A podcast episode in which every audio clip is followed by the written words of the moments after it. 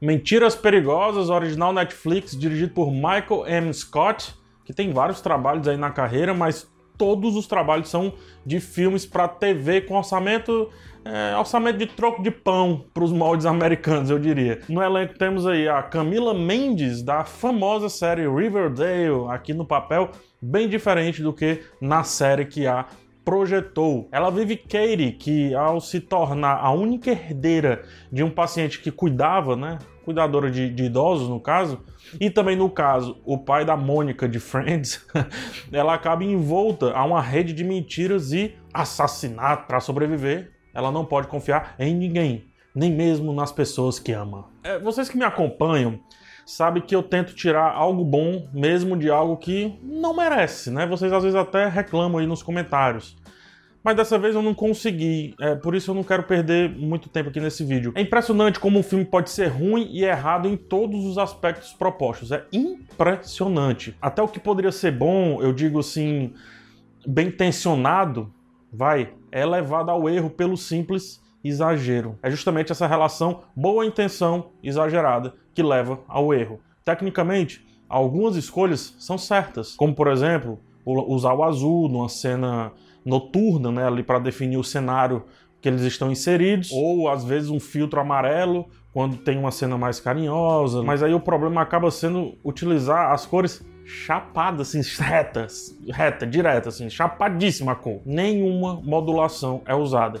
Tipo azul, é totalmente azul. Então a cena passa de um local ao luar bem aconchegante para um Smurf personificado em filme. Trilha sonora toda marcada. O personagem está confuso? Cede piano. é suspense? Piano tenso. Se vê uma surpresa, a música só falta assim falar: Ó, oh, tá vindo uma surpresa na próxima cena, estou aumentando aqui, aguarde pela surpresa. Todas as músicas parecem ter sido tiradas daquelas, daqueles sites para editores de vídeo, né? Que você digita um sentimento e então vem lá 500 opções de, de trilha. O erro aumenta quando o estilo da trilha não condiz com o da cena seguinte. Tipo, tem uma cena de um jeito e outra cena é outro estilo completamente diferente. Completamente diferente. As atuações, coitado, é... são pífias. Pífias. E a má direção aparece justamente aí. Tem uma cena que os personagens recebem uma notícia boa, mas é egoísmo comemorar essa notícia boa quando se está no contexto que fora proposto ali para aquela cena. Vocês vão identificar bem isso. E mesmo assim fazem. Mesmo assim comemoram, como se tivesse ganho ali uma, uma carta de Pokémon ou algo parecido. E eu não acredito que seja culpa da Camila Mendes ali, porque todos da cena pareciam ignorar o contexto proposto. Ou seja, todos estavam seguindo ali um pedido da direção.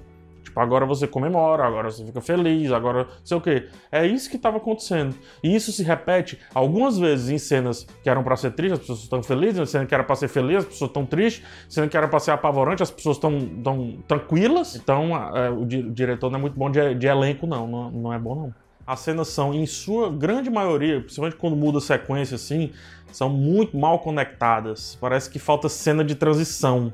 Em um piscar de olhos, a personagem ela tá comendo algo com alguém, sei lá, almoçando, quer que seja. Depois ela tá na mesma situação com outra pessoa. é como se a pessoa almoçasse assim três vezes, sabe? Pessoal do interior aqui do Ceará almoça, vai andando nas casas e vai almoçando. É isso que parece. Falta transição, falta a percepção da passagem de tempo, que para nos chamar de mais burro do que já vinha chamando, joga em tela o famoso quatro meses depois, cinco semanas depois, quatro horas depois, acredite, tem passagem de tempo em horas. Em horas. Falta só dizer, ó, oh, essa é a cena do dia 21, agora essa é a cena do dia 22, perceba só como a roupa dela está diferente. E finalmente a peça mais falha desse quebra-cabeça de três peças é, é o roteiro ou a completa ausência de roteiro.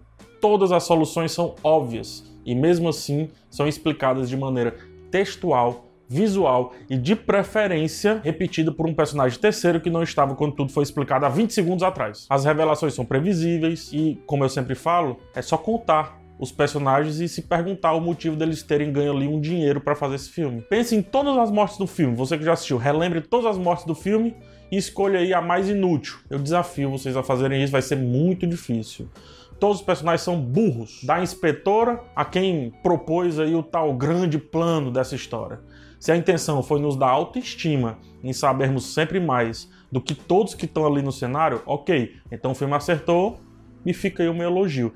Caso contrário, Ah, gente, não é possível que seres humanos sejam tão assim. Não, não é possível. Burrice em todos os aspectos, vazio e o que de pior pode fazer com as ferramentas do cinema. É esse o resultado aí de mentiras perigosas. O mau uso do cinema.